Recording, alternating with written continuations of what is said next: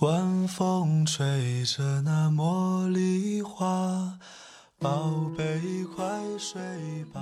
每一天，我们的生活忙碌复杂，希望此刻的你卸下全部的面具和盔甲，呼吸一下新鲜的空气，让心灵放个假。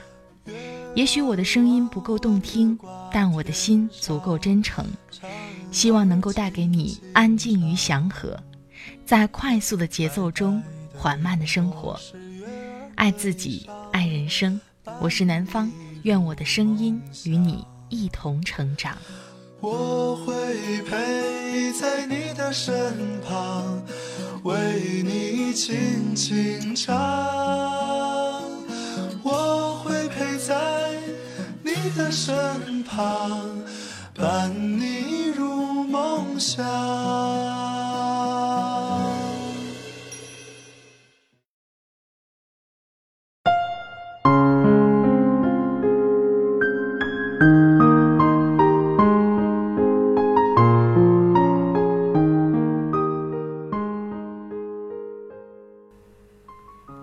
亲爱的朋友，这里是快节奏慢生活，我是南方。最近过得好吗？今天想和你分享的文章是来自葛怡然的《从柳岩到弯弯，中国女人都活成了金刚芭比》。前段时间柳岩在包贝尔婚礼上发生的一些事情，想必大家都非常的清楚。我不想就事情本身评论一些什么。前几天我看了一段关于柳岩的演讲，其中呢有一段话让我感触非常深。当你走在悬崖的边界、崩溃的边缘，你要用最后一口气撑下去，直到走到柳暗花明，而不是用最后一口气走回头路。一旦回头，你过去所受的所有苦都会白费。看完这篇演讲的时候，让我对柳岩整个人会有了一个新的看法、新的想法。这篇演讲能够让我们真切地感受到。每一个所谓的成功人的背后，其实都有一些我们不为人知的坚持和努力。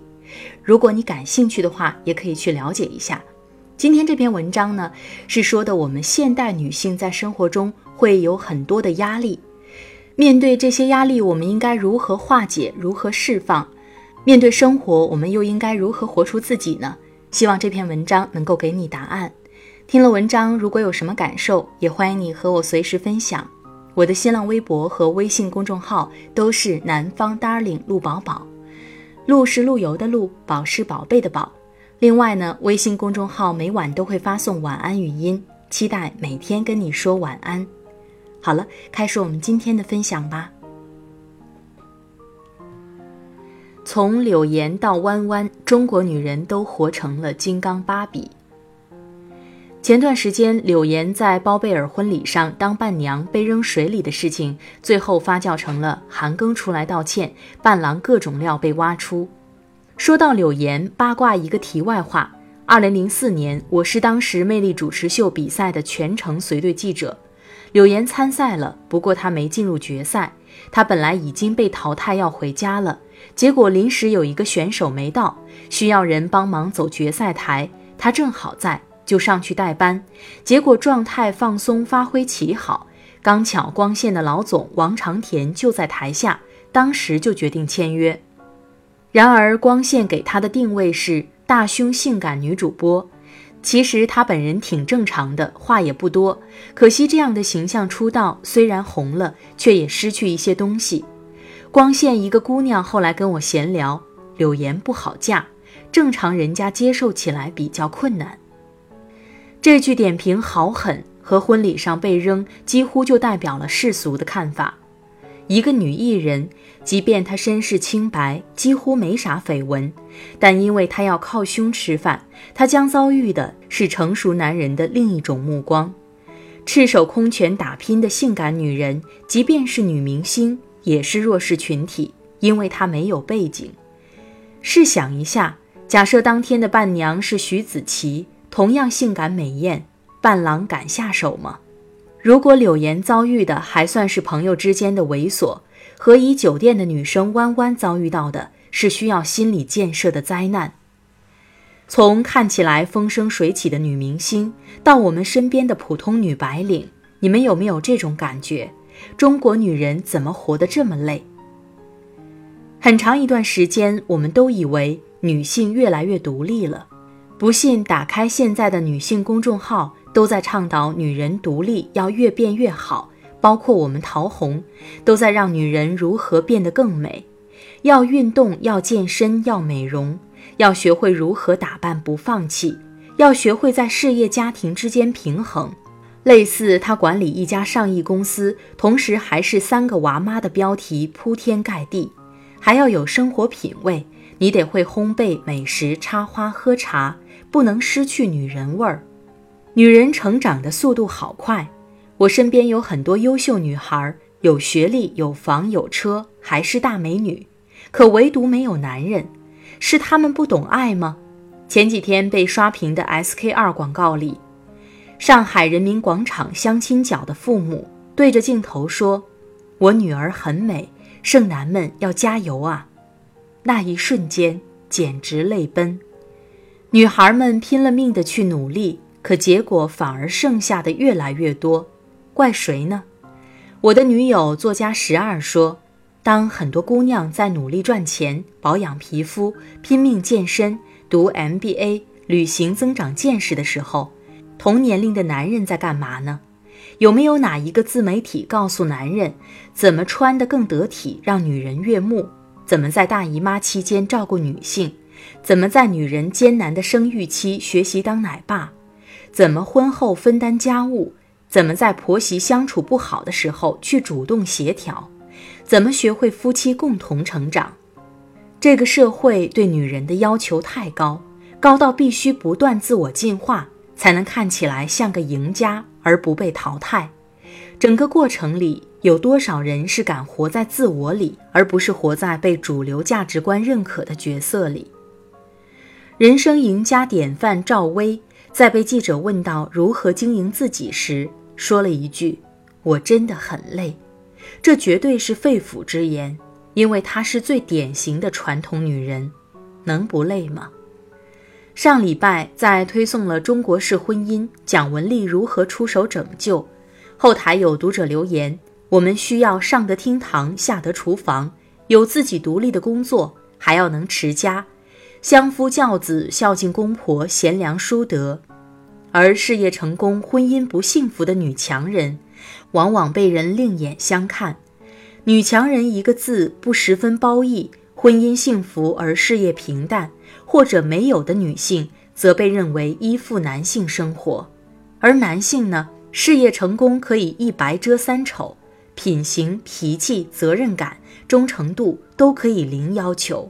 事业成功不顾家，并不会遭到指责。相反，妻子要全身辅佐，事业不成功，就有人发明出一个词叫“暖男”。再不济，进化到徐静蕾这样的，直接喊出了“我什么都有，你单纯善良就够了”。当女人独立到了某种程度，她对男性的需求就下降到了零。这听起来确实挺大女人的，可是你不觉得也挺无奈的吗？男女有别还体现在各个方面，比如对男人，婚姻好了是不忘糟糠之妻，婚姻不好是钻石王老五；对女人，婚姻好了你嫁得好，婚姻不好有事业，你是剩女。一个钻石，一个剩女，光从字面上就知道多悲催。从少女进入婚姻，担当多个角色的日子才刚开启。要当好妈妈、好妻子、好媳妇，你要有完整的家庭，有成器的孩子，你还要时刻自我提升，不然就要提防成功的另一半被不想自己奋斗的年轻女孩盯住。世界那么多，诱惑非常多，男性婚内出轨并没有特别大的风险成本。就算把这一切做好了，你终于把自己修炼成了三百六十度无漏洞的金刚芭比。还不能变老，四十七岁的王菲谈个恋爱就被批评。五十岁的张曼玉说：“亚洲女人特别介意老这件事儿，但在法国就不会。”这两位可都是女神级人物啊！我不是一个崇洋的人，在国外时刻想着回国，可是每次看到外国女性到了五十岁、六十岁还在很带劲地打扮自己。涂着鲜艳的唇膏，戴着首饰，自信地接受男士的赞美。聚会也没人打听你结婚没、生娃没、工资多少。看到外国男人走到商场门口给你开门，夸你的鞋子漂亮。一到情人节就给老婆送花送礼物。女人逛街时主动带娃，下班一回家陪太太女儿时，还是忍不住想：什么时候能有这样的普遍待遇？我们的唯一期望是活成一个受到尊重的人。柳岩和弯弯事件是一个小概率，背后却反射出了女性在当下的生存压力。不管你年龄如何，职业如何，你总有不安全感。整天提升自己的时候，还要 get 新技能防身。宋丹丹有句名言，她说：“我对幸福女人的理解就是，十八岁到三十八岁有个好容貌，这时候可以找到一个好男人和工作。”三十八岁到四十八岁要有一个好性格，这个时候容貌就要没有了。如果性格再不好，就没人理了。五十八岁以后要有大量的现金，这个时候女人有再好的性格也没有用了，兜里揣满钱就是了。这一句比有着打着女性主义标签的鸡汤实用的多，也符合国情。人生最大的满足，并不是对自己身份、地位、收入、爱情的满足，而是对自己的满足。所谓的终极幸福，是一生都活在自己的真实感受里，而不是活在那个名叫伟大女性的角色里。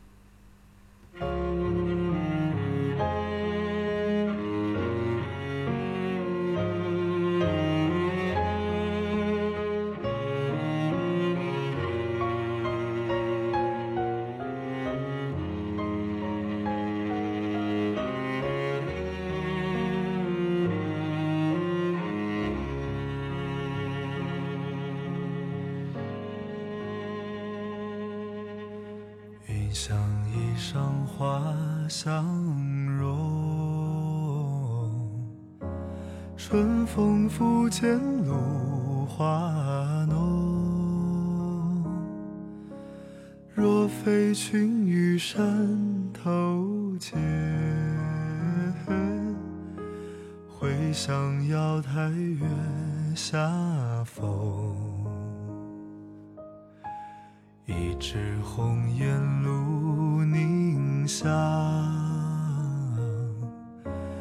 云雨巫山枉断肠。借问汉宫谁得似？